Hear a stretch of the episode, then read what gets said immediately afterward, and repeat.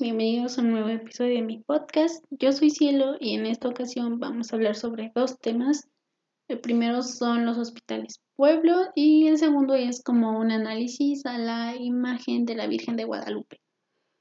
Para ponernos un poco en contexto y saber cómo es que surgieron estos hospitales pueblo, nos remontamos a 1500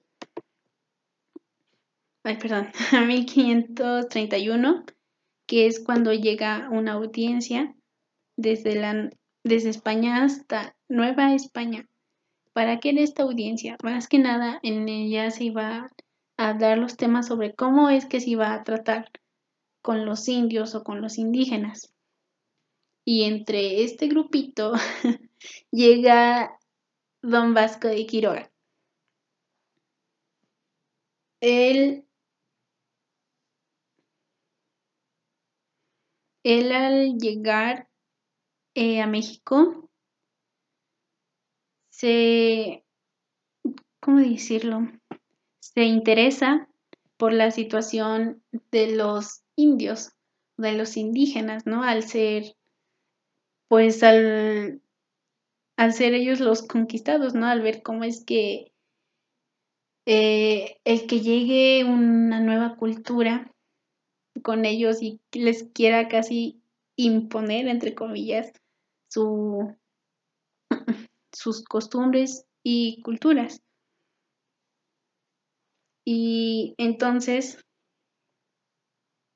en el momento en que don Francisco de Quiroga se interesa por esto, intentó hacer este, varias creaciones de hospitales más que nada él se centra en hacer un pueblo utópico, que es así como lo llama en, en, eh, en el escrito que leí, que nos habla sobre este, sobre este tema, básicamente. Mm, ¿Y qué es lo que busca él, ¿no? En estas, en este pueblo utópico.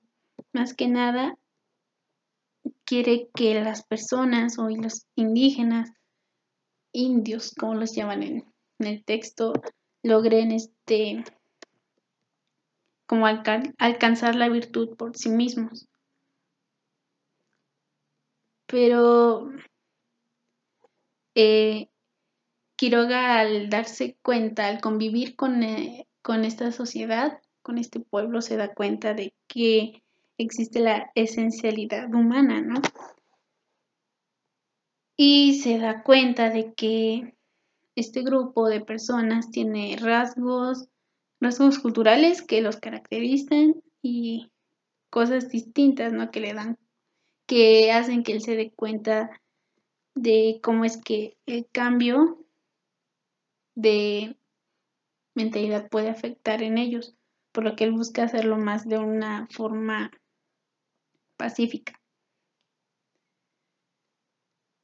Y una de las preguntas que se me pidió contestar fue el saber si los hospitales pueblo pudieran resurgir en este, en este siglo, ¿no? En el siglo XXI. Yo digo que sí, y posiblemente ya existen, porque los hospitales pueblos, su finalidad era recibir a gente y tratarla como iguales a todos, que nadie fuera mayor ni menor que los demás. Y yo lo veo actualmente, por ejemplo, cuando mm, los inmigrantes quieren pasar a Estados Unidos y se detienen aquí en México, le dan, bueno, básicamente nuestro país ya los está empezando a apoyar. Más bien desde siempre se han apoyado no necesariamente a los de otros países, aunque yo creo que también, pero hemos visto también, por ejemplo, en la salida de la frontera, cómo es que hay personas que ayudan a los inmigrantes, ¿no? Les dan, por ejemplo, hospitalidad, les dan un lugar para comer, les dan comida, algunos les dan vestidos, incluso si son niños les dan juguetes. Podría decir que sí existen de nuevo los hospitales pueblos también. Tal vez no, no tanto, porque no es como de tipo, esta, toda esta región se va a dedicar, no a ser hospitalarios, perdón, con, con, los nuevos inmigrantes que, que lleguen a nuestro país. Pero de alguna u otra forma creo que esto sí sigue prevaleciendo en nuestros tiempos actuales y probablemente vaya a seguir más, ya que mm, sabemos que la migración es un tema que no creo que vaya a solucionarse de un día al otro. Y eh, creo que va a ser algo que siempre va a estar presente. No sé si, algún, si en algún momento ya será más fácil, que la gente ya no tenga que estar corriendo o o ¿cómo se llama? exponiendo su vida al grado que, que salgan dañados para poder lograr llegar a otro lugar o a otro país. Pero si eso llega a pasar, pues creo que ya sería mejor para todos. Mm, sin embargo, yo creo que esto sí, como dije, sigue en pie, ya que también uno de los objetivos de estos hospitales pueblo es ser solidario con los demás. Y aunque tal vez no sea, eh, ¿cómo decirlo? De una forma, ay, no sé cómo, cómo lo podría decir. Tal vez no sea de una forma grande, a gran escala, o sea, que apoye, se apoye a varias personas, pero es algo que se empieza chiquito y se puede llegar a ser cada vez más grande. El segundo tema del que vamos a hablar es de la imagen de la Virgen de Guadalupe. Para este, este tema leí otro texto que fue escrito por Miguel, Miguel Cabrera. Su libro se llama Maravilla Americana y Conjunto de Raras Maravillas Observadas. En este, como mencioné, se analiza la imagen de la Virgen de Guadalupe y tiene varios capítulos. Este libro tiene varias divisiones, pero bueno, ahorita voy a hablar sobre el diseño que tiene este libro. Ahorita me voy a concentrar más que nada en la imagen de la Virgen. Sabemos que la mayoría, yo creo que cualquier mexicano se debe, bueno, no cualquier, ¿verdad? Porque hay distintas religiones, pero ese ahorita no es el tema. Pero de, menos los católicos, creo que todos sabemos cómo es la historia de la Virgen de Guadalupe, cómo es que se aparece a Juan Diego y cómo es que lleva su imagen al templo frente al Padre. En este texto, Miguel habla sobre distintos temas, por ejemplo, de la perspectiva, de cómo es que es la imagen, o sea, dicen que eh, está muy bien hecha, que parece imposible que la haya pintado un humano, un ser así nada más. Eh, pero vaya, es que es un tema aún, yo creo, muy controversial, ¿no? Porque tampoco es como que pueda haber alguna mm, prueba científica de que, no sé, si es alguna imagen divina que apareció ahí por sí sola. Mm, pero creo que aunque lo fuera sería tal vez un poco difícil poner esta nueva mentalidad ya que sabemos que la Virgen de Guadalupe es casi casi un símbolo del pueblo mexicano y como que tratar de cambiar esta mentalidad que tienen creo que sería muy difícil.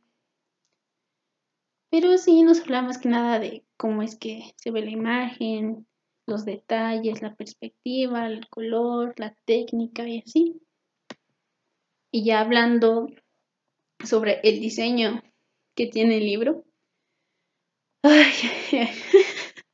es muy malo, es muy malo este diseño, pero se entiende, está, escrito, o sea, uff, no inventé. A ver, creo que no, no recuerdo haber leído como en qué año fue escrito, pero sí recuerdo que fue uno de los casi, casi, casi, casi, casi, casi primeros. No, no fue casi de los primeros, porque ya había más. Pero sí, obviamente en la época en la que fue escrita supongo que este formato era correcto. Ya he, visto libros con, con este tipo de edición y la verdad es que a mí me, me cuesta mucho leerlos, me, me fastidia, me aburre, me, me, me da coraje, es como dices que no le entiendo. Por ejemplo, nos presentan casi tres o cuatro tipos de tipografía, vaya, y distintas. No, no, no sé, no, es que es muy, ay, no sé, no, no me gusta nada. Igual, obviamente se ve por las imágenes que no era un libro grande. Igual si hubiera sido un poco más grande, siento que las letras o el texto no hubiera estado tan amontonado, ya que el estar así, una letra muy chiquita y casi unos cuatro párrafos por, por página y, ay, no sé, no, es que y me, no, es que ni siquiera sé cómo, o sea, no, está muy feo este diseño. Hay letras, por ejemplo, que no alcanzas a ver. Pero también lo que me llama la atención es que ya empieza a haber columnas. Utilizan columnas en, lo, en esta impresión de este libro. Y la justificación, sí, parece que sí, hay una justificación. Tal vez podría haber sido una mejor edición, pero obviamente como dije, eran tiempos distintos y supongo yo que este era el formato en el que se pedía o se hacían los libros, ya que he leído un libro, solo fue un, libro similar a este y también me costó mucho trabajo leerlo, porque es similar eh, la presentación que tiene. y es que no, les juro que me da como coraje, me, me enfada ver textos así. Pero bueno, Esos eran tiempos de antes, quién sabe. Ahora tal vez si sacan una nueva edición, tal vez ya lo lea. Más a gusto. Mm, bueno, pues creo que hasta aquí nos vamos a quedar hoy. Nos vemos el siguiente eh, episodio con un nuevo tema y espero que estén bien. Bye.